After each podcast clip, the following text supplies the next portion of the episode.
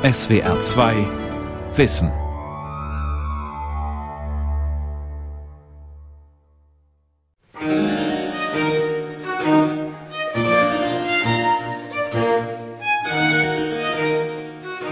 Mit dem Mikroskop kann ich bis zu einer 80-fachen Vergrößerung tatsächlich in die Malmaterialien reinschauen. Das heißt, ich sehe gröbere Pigmente vollständig. Ich kann tatsächlich die Form sehen, die Farbwirkung, die Beschaffenheit.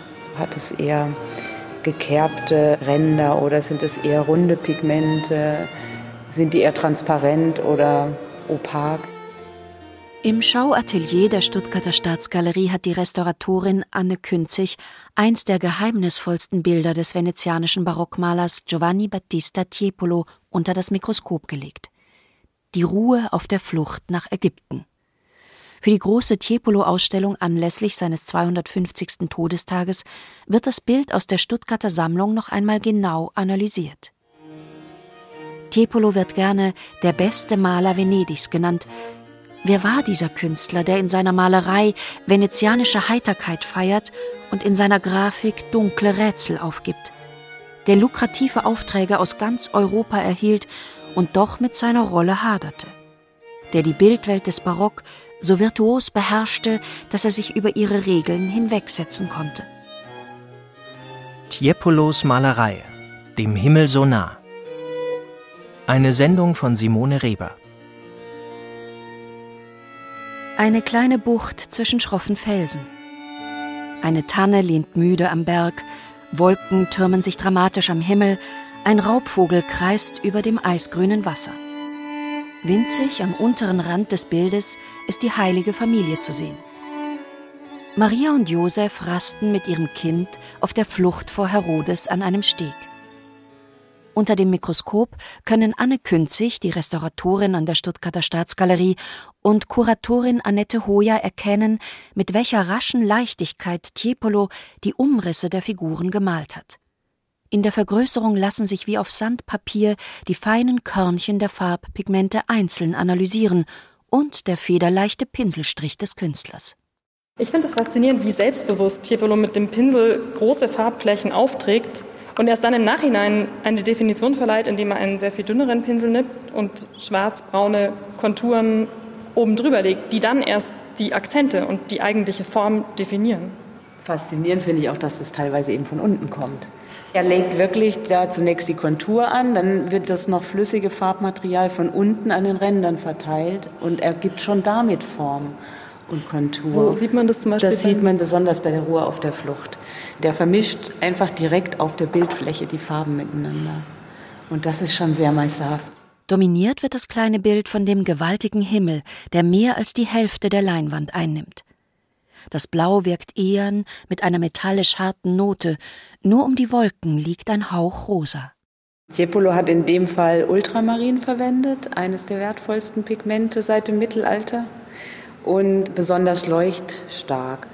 Vermischt in Bleiweiß, das gibt dem Ganzen auch nochmal eine stärkere Leuchtkraft, ansonsten wäre das ein tieferes Blau. Ultramarin, der Staub aus zermahlenem Lapislazuli, wurde im Mittelalter mit Gold aufgewogen. Das Pigment gelangte aus Afghanistan über Venedig nach Europa. Noch kühler als der Himmel wirkt auf dem Bild der grünblaue Fluss, der den Fliehenden den Weg abschneidet. Gerade was die Wassergestaltung angeht, gibt es unterschiedliche Gelbtöne. Es gibt Rot dabei, es gibt Berliner Blau, es gibt grüne Erde, es gibt Schwarz und Weiß. Die ganze Palette. Auch deshalb, weil man die dunkelbraune Grundierung immer wieder durchscheinen sieht, die da auch mit reinspielt in die Bildwirkung. Schon zu Lebzeiten war Giovanni Battista Tiepolo bekannt für seinen Einfallsreichtum, sein atemberaubendes Arbeitstempo und für seine brillanten Farben. Als einer der ersten verwendete er das synthetische Pigment Berliner Blau, das zu Beginn des 18. Jahrhunderts erfunden wurde. Einer der stärksten Gründe für die Verbreitung vom Berliner Blau, die dann sehr schnell ging, ist eigentlich, dass man dieses Blau wunderbar zum Grün vermischen kann. Also man hatte nicht so viele Möglichkeiten an Grünpigmenten. Bei Tiepolo ist es sowieso in erster Linie die grüne Erde, was wir jetzt analysiert haben. Und das sieht man besonders intensiv in der Gestaltung des Baumes, wo eben Blau mit Gelb vermischt wird. Unter dem Mikroskop erkennt Anne Künzig auch, wie Tiepolo die Konturen korrigiert hat. Jetzt drücken die Felsen noch näher heran, jetzt ist der Gegensatz noch größer zwischen der unwirtlichen Enge und der Weite des Himmels. Ruhe auf der Flucht nach Ägypten entstand zwischen 1762 und 1770. Es war dieses Bild eins der kleinsten und eins der spätesten Werke des venezianischen Malers, das die Stuttgarter Kuratorin Annette Hoyer zu der umfangreichen Tiepolo-Ausstellung in der Staatsgalerie inspirierte. Das Verblüffendste an dem Bild ist, dass diese Landschaft auch dann bedrohlich wird, wenn Sie die Geschichte von der heiligen Familie überhaupt nicht kennen. Plötzlich sind es allein die Formen dieser Felsen und die Formen dieser Steine und die Diagonale dieses Baumes, der Ihnen das Gefühl der Unwirtlichkeit und der Bedrohung vermittelt. Und da testet Tiepolo plötzlich etwas, was eben in der Moderne dann weitergetrieben wird.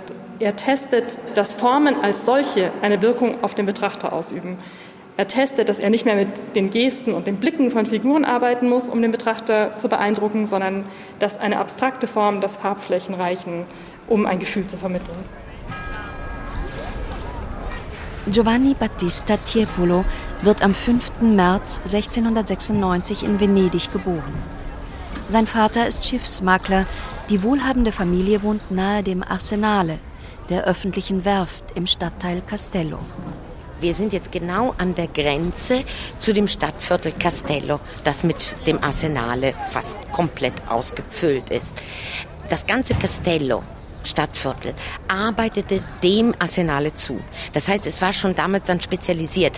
Schrauben oder Nägel, die waren ja damals aus Holz, Segel, Seile, Zwieback, alles, was für den Schiffshandel und für den Schiffsbau genutzt wurde, sowohl kommerziell als auch militärisch, wurde in dem Viertel Castello hergestellt. So beschreibt die venezianische Stadtführerin Natascha Eckert das Viertel, in dem der Künstler aufwächst.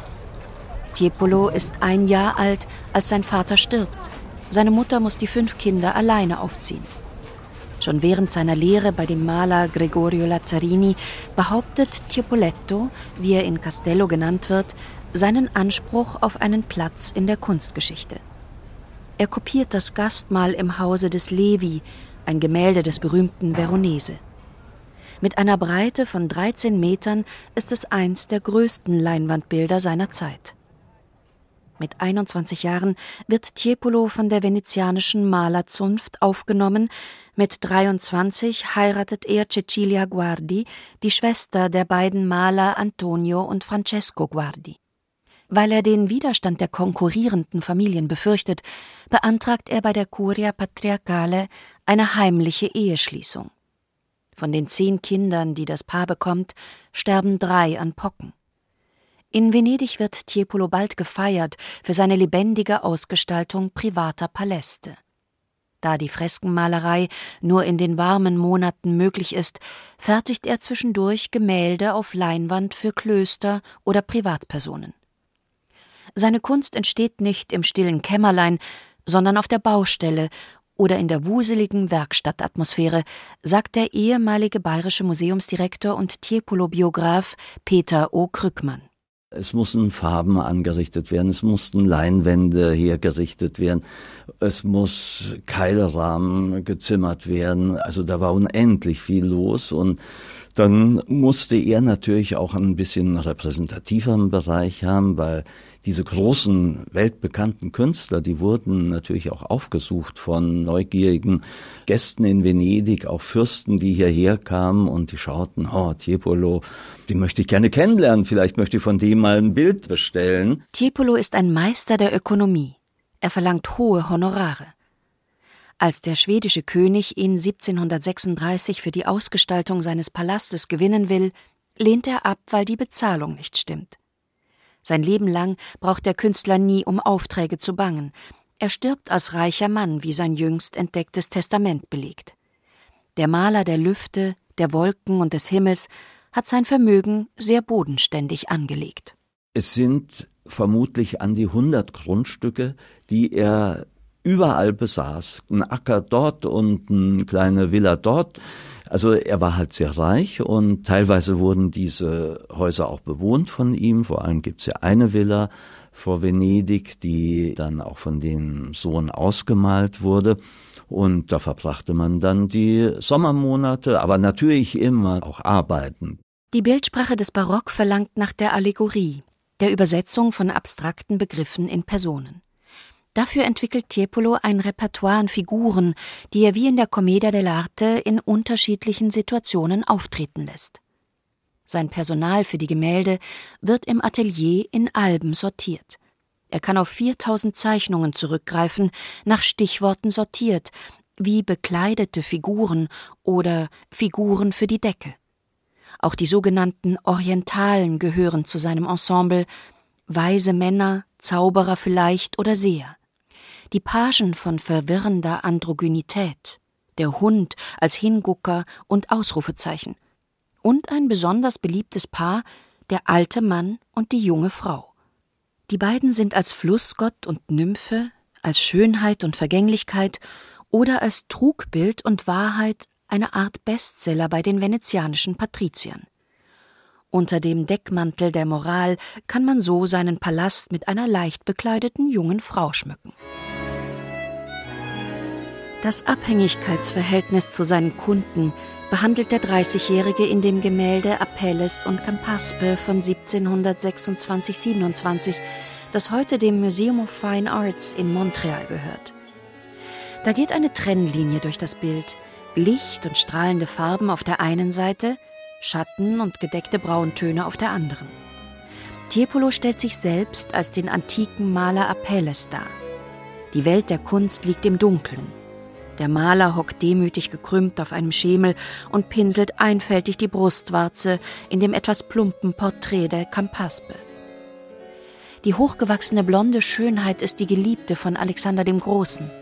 Sie sitzt dem Lichtkreis gegenüber und dreht dem Publikum die nackte Schulter zu. Dahinter Alexander in purpurnem Mantel. Dem Mythos nach schenkte er Campaspe dem Maler Apelles. Modell für das Bild sitzt Tiepolos Frau Cecilia. Das Gemälde erzählt viel über das Verhältnis zwischen Künstler und Kunden. Mit heutigem Blick betrachtet, malt da jemand die Frau, die er liebt, nackt zur Ergötzung der Herrschaft. Erst 25 Jahre später gelingt es Tiepolo in seiner Kunst, die Abhängigkeit vom Käufer kaum merklich umzudrehen und die Bedeutung seiner Autorschaft festzuhalten. In der Residenz Würzburg löst er sich vom Konzept des Palastmalers und begibt sich auf Augenhöhe mit seinem Auftraggeber, dem Fürstbischof. Die Besuchergruppen, die im 10-Minuten-Takt durch die Würzburger Residenz geführt werden, müssen jetzt zu beiden hinaufsehen, zum Künstler und zum Fürstbischof. Vor allem aber zum lichtgefluteten Himmel des Venezianers. Dessen dramatische Wirkung beeindruckt Werner Helmberger, Museumsdirektor bei den bayerischen Schlössern, Gärten und Seen, bis heute. Wenn man vom Vestibül aus das Treppenhaus betritt, beginnt sich eigentlich sofort der Himmel Tiepolos über einem zu öffnen. Und der erste Blick, der hier auf die Schmalseite der Wölbung fällt, bringt uns gleich in eine ganz exotische Welt, nämlich zu dem Kontinent Amerika, wo die Figur, die Amerika repräsentiert, das ist hier eine Indianerin mit einem prachtvollen Kopfschmuck mit bunten Federn und die reitet auf einem riesigen, einem ungeheuer ähnlichen Krokodil. Tiepolo muss diese Treppe viele Male emporgestiegen sein, als sich die ganze Residenz noch im Rohbau befand. Er war 1750 mit seinen beiden Söhnen Domenico und Lorenzo nach Würzburg gekommen. Dort hatte Karl Philipp von Greifenklau, seit einem Jahr Bischof, beschlossen, das Projekt seiner Vorgänger endlich fertigzustellen. Nachdem er zunächst auf einen Scharlatan hereingefallen war, engagierte er den besten Maler Venedigs, Giovanni Battista Tiepolo, um den sogenannten Kaisersaal im ersten Obergeschoss der Residenz auszugestalten. Der Würzburger Bankier Lorenz Jakob Mehling handelte in Venedig die Konditionen aus. 10.000 rheinische Gulden in Bar, das war 40 mal so viel, wie ein Maurerpolier im ganzen Jahr verdiente. Dazu alle Utensilien an Farben und geschlagenem Gold sowie freie Kost und Wohnung in Würzburg. Im Dezember 1750 bezogen die drei Venezianer fünf Zimmer der Residenz. Zum ersten Mal arbeitete Tiepolo nördlich der Alpen, in einer fremden Welt. Noch im Jahr zuvor war in Würzburg eine Frau als Hexe hingerichtet worden. Der Kopf der unglückseligen Nonne Maria Renata Singer von Mossau wurde auf einem Pfahl in der Stadt ausgestellt. Im toleranten Venedig zu dieser Zeit undenkbar. Der gebildete Karl Philipp von Greifenklau hatte in Mainz studiert und genaue Pläne für die Fresken im Kaisersaal. Um seine Legitimation zu unterstreichen, wollte er auf der einen Seite das Bild von der Hochzeit Friedrich Barbarossas mit Beatrix von Burgund im Jahr 1156 sehen, auf der anderen Seite die Verleihung des Herzogtums an den Bischof. Man hat gleichzeitig gegenübergestellt, dass einmal der Kaiser abhängig war vom Bischof. Er musste sich nämlich, um diese für ihn sehr günstige Heirat vollziehen zu können, vor dem Altar des Bischofs niederknien. Auf der anderen Seite muss sich dann der Bischof vor dem Kaiser niederknien, um eben sein Lehen zu erhalten, also das Herzogtum Franken. Und das passte natürlich wunderbar als Generalthema um diese Abhängigkeit und gleichzeitig das Treueverhältnis zwischen den Würzburger Bischöfen und dem Kaiser darzustellen. Tiepolo hält sich an die Vorgaben. Das Motiv der wechselseitigen Abhängigkeit dürfte ihm gefallen haben. Er leistet sich aber einen subversiven Ausbruch aus den Regeln, eine Abweichung von dem Entwurf, dem sogenannten Modello, das er seinem Auftraggeber präsentiert hatte. Annette Hoyer hat die kleine Ölskizze im Besitz der Stuttgarter Staatsgalerie mit dem Würzburger Deckenfresko verglichen. Da lassen der Flussgott Main und eine schöne Nymphe die Beine vom Rand der Decke baumeln. Tiepolo setzt diese Allegorie nach den Maßgaben der barocken Kunst um. Und dann sehen wir uns die Darstellung genauer an und merken, da sind ganz viele scherzhafte Elemente dabei. Und eines der prominentesten scherzhaften Elemente sehen wir am unteren Bildrand in unmittelbarer Betrachternähe den Flussgott Main mit einer Nymphe. Und während die Nymphe auf dem Modello ganz harmlos einen Fisch in der Hand hält, verwandelt Tiepolo dieses Motiv im Deckenfresko. Und dort, oh je, das kann ich jetzt so schlecht formulieren, wie habe ich das geschrieben? In der Würzburger Residenz greift die Nymphe dem Flussgott ganz unverblümt zwischen die Beine. Die Zote im Bischofspalast ist eine eindeutige Provokation. Während der Arbeit am Kaisersaal muss Tiepolo die einmalige Chance bemerkt haben, die das Treppenhaus bot. Der Architekt Balthasar Neumann hatte die Halle kühn ohne tragende Säulen geplant. Die freigemauerte Steindecke wölbt sich in einem Stück über den Eingang zu den Repräsentationsräumen. Ein idealer Ort für das größte Deckengemälde der Welt. Der größte Verdienst Tiepolos, denn wahrscheinlich war er es selber, ist der, dass er es gewagt hat, diese große Wölbungsfläche von 19 mal 32,6 Metern mit einem einzigen Bildmotiv zu gestalten. Also er hat nicht, wie es damals eigentlich üblich war, in vielen Kirchen und in anderen Palästen verschiedene einzelne Bildelemente im Raum zu einem Ganzen komponiert, sondern er hat ein einziges Bildfeld über die ganze Wölbungsfläche gezogen. Und das hat natürlich besondere Herausforderungen gestellt, zum Beispiel in Bezug auf die Perspektive, die darzustellen war. Für das Fresko werden die Pigmente auf den feuchten Putz aufgetragen. Deshalb können Giovanni Battista und sein Sohn Domenico Tiepolo nur von Frühjahr bis Herbst am Deckenbild arbeiten, unterstützt vom 14-jährigen Lorenzo. Die beiden Maler müssen mit größter Sicherheit und Geschwindigkeit vorgehen. Ein Fresko ist eben keine Malerei auf einem trockenen Untergrund, sondern es wird immer in den noch feuchten Putz gemalt. Dadurch verbinden sich die Farben chemisch mit der Putzoberfläche und sind dann eben unglaublich stabil, verändern sich nicht mehr und sind eben sehr lange haltbar. Das bedeutet aber auch, dass vom Verputz immer nur eine Fläche bearbeitet werden kann, die in diesem Tag auch fertig bemalt wird, solange eben der Untergrund noch feucht ist und eben diese Verbindung eintritt.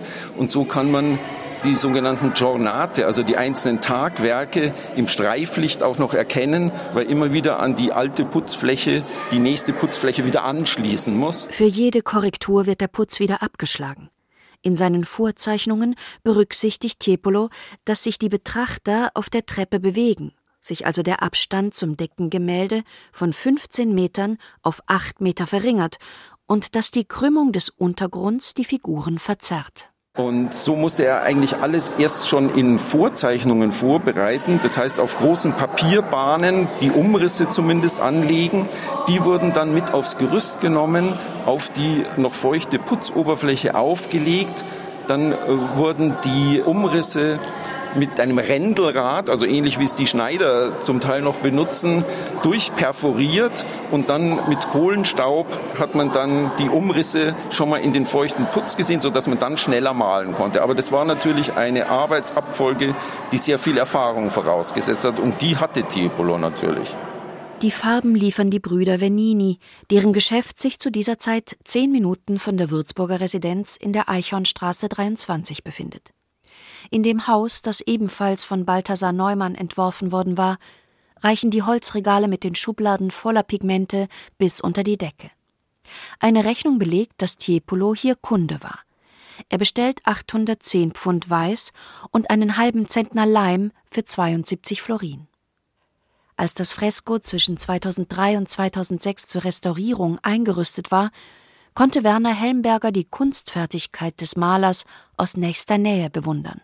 Und wenn man dann sozusagen mit der Nase an diesen Malereien stand, dann ist eigentlich die Bewunderung für Tiepolo nochmal gesteigert worden, weil man eben gesehen hat, mit welch ungeheurer Präzision da auch Details ausgeführt sind, die eben auf die Entfernung mit dem bloßen Auge eigentlich kaum mehr zu erkennen sind, aber natürlich dazu beitragen, dass diese unglaubliche Plastizität und diese Natürlichkeit repräsentiert wird dann durch die Malerei. Wie auf einer Bühne lässt Tiepolo an allen vier Seiten der Decke die Allegorien der damals noch vier Kontinente auftreten. Da reitet die Asia auf einem Elefanten, die Afrika auf einem Dromedar und vor der Amerika liegen die abgeschlagenen Köpfe weißer Entdecker. Gegenüber vergnügt sich die Europa mit dem Stier am Würzburger Musenhof. Ein Orchester begleitet den Auftritt einer Sängerin, Balthasar Neumann, gelernter Geschützgießer, lehnt an einem Kanonenrohr. Die ganze Welt dreht sich um Würzburg. Und aus diesem Zentrum der Kultur steigt als Bild im Bild das Porträt des Karl Philipp von Greifenklau in den Himmel. Dort werden für den Lichtgott Apoll die Rösser angespannt. Die Sonne geht auf. Als stünde ich selbst auf einer Wolke und schwebte, so fühle ich mich zwischen der ausgelassenen visuellen Gewalt dieser Bilder schwindelig werden, und dennoch gleichzeitig ist alles Licht, manchmal fast durchscheinend. So beschreibt der niederländische Schriftsteller Cees Noteboom den Blick nach oben. Es geht um nichts weniger als um die Unsterblichkeit an diesem Morgenhimmel. Tiepolo lässt das Bildnis des Fürstbischofs von der Göttin des Ruhms in die Sphären des Lichts befördern, wo die Bedeutung der Stunden und Monate verblasst. Alles changiert zwischen Sein und Schein, Raum und Fläche, Wahrnehmung und Täuschung. Menschen wenden sich ab und laufen in die Ferne. Ein Pferd kommt aus der Tiefe des Raumes, die Stuckgiganten in der Ecke werden nur partiell vom Sonnenlicht beschienen, weil eine gemalte Wolke die Strahlen verschattet. Alle Figuren sind fast filmisch in der Bewegung festgehalten, als seien sie sich der Blicke nicht bewusst. Die einen sind nur von hinten zu sehen, die anderen verdecken Motive, die beim Schauen ergänzt werden müssen. Etwa das dritte Kreuz auf dem Berg Golgatha. Der atemberaubende Zeitdruck, unter dem die Maler standen, scheint sich auf das Tempo der Aktionen zu übertragen. In der linken Ecke sind die Urheber dieses Universums zu erkennen, Giovanni Battista und Domenico Tiepolo sowie der Vergolder Franz Ignaz Roth. Die Gesichter erscheinen wie in der Nahaufnahme, die im Kino später den Stars vorbehalten bleibt. Vater und Sohn haben sich gegenseitig porträtiert. Während Domenico mit gepuderter Perücke auftritt, trägt sein Vater eine einfache Malermütze. Der prüfende Blick des Meisters fällt auf die Allegorie der Malerei, die gerade mit dem Pinsel eine Weltkugel bearbeitet. Man kann das Bild in doppelter Bedeutung lesen.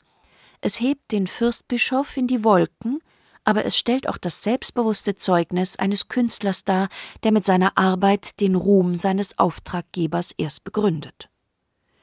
In Würzburg macht sich Giovanni Battista Tiepolo selbst unsterblich. Hier ist es der Maler, der die Welt erschafft. Tiepolos Bilder feiern auf der einen Seite die Barockmalerei und die große venezianische Tradition in prunkvollen und farbenprächtigen Inszenierungen. Und auf der anderen Seite schleichen sich da Witz und Ironie in seine Bilder und plötzlich aber auch Strategien der Verfremdung, die formal sein können, die in der Abstrahierung bestehen können und die aber vor allem uns als Betrachter darauf stoßen, was wir da eigentlich tun, wenn wir ein Bild betrachten.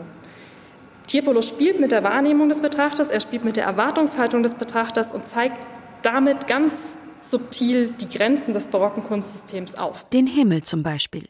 Zwischen dem Aufgang der Sonne, den fast durchsichtigen Figuren der Stunden, den rötlich schimmernden Wolken bleibt eine Leerstelle in dem milden venezianischen Lagunenblau des Himmels, eine Terra incognita. Vielleicht versteht man mehr von Tiepolos Lichtraum, wenn man seine Schattenwelt betrachtet, die Radierungen in Schwarz und Weiß, die Capricci und Scherzi. Sie sind voll düsterer Ahnungen, rätselhafter Andeutungen. Chimären treten auf, wie die Nymphe oder der Satyr. In den Scherzi und Capricci verwandelt sich der kühl kalkulierende Künstler, der freche Witzbold, der begnadete Geschichtenerzähler in einen zweifelnden Mystiker. Hier arbeitet er sich an einer Kategorie ab, die in der Kunst des Barock nicht vorgesehen ist, am Unglaublichen, am Unbegreiflichen. Da sitzt der Tod am Wegesrand, ein aufgeschlagenes Buch auf den Knien und hält einen Vortrag vor einer Gruppe von Weisen, die an einem Grabstein lehnen. Ein magerer Hund schleicht vorbei, im Hintergrund fährt ein kühler Wind durch das verdorrte Schilf. Die Szene löst deshalb einen solchen Schauer aus, weil sie sich nicht entschlüsseln lässt. Bei näherem Hinsehen merken wir, Tiepolo setzt diese Motive widersprüchlich und ambivalent ein. Die Motive sind nicht lösbar. Tiepolos Kerzi machen die Sinnlosigkeit zum Programm.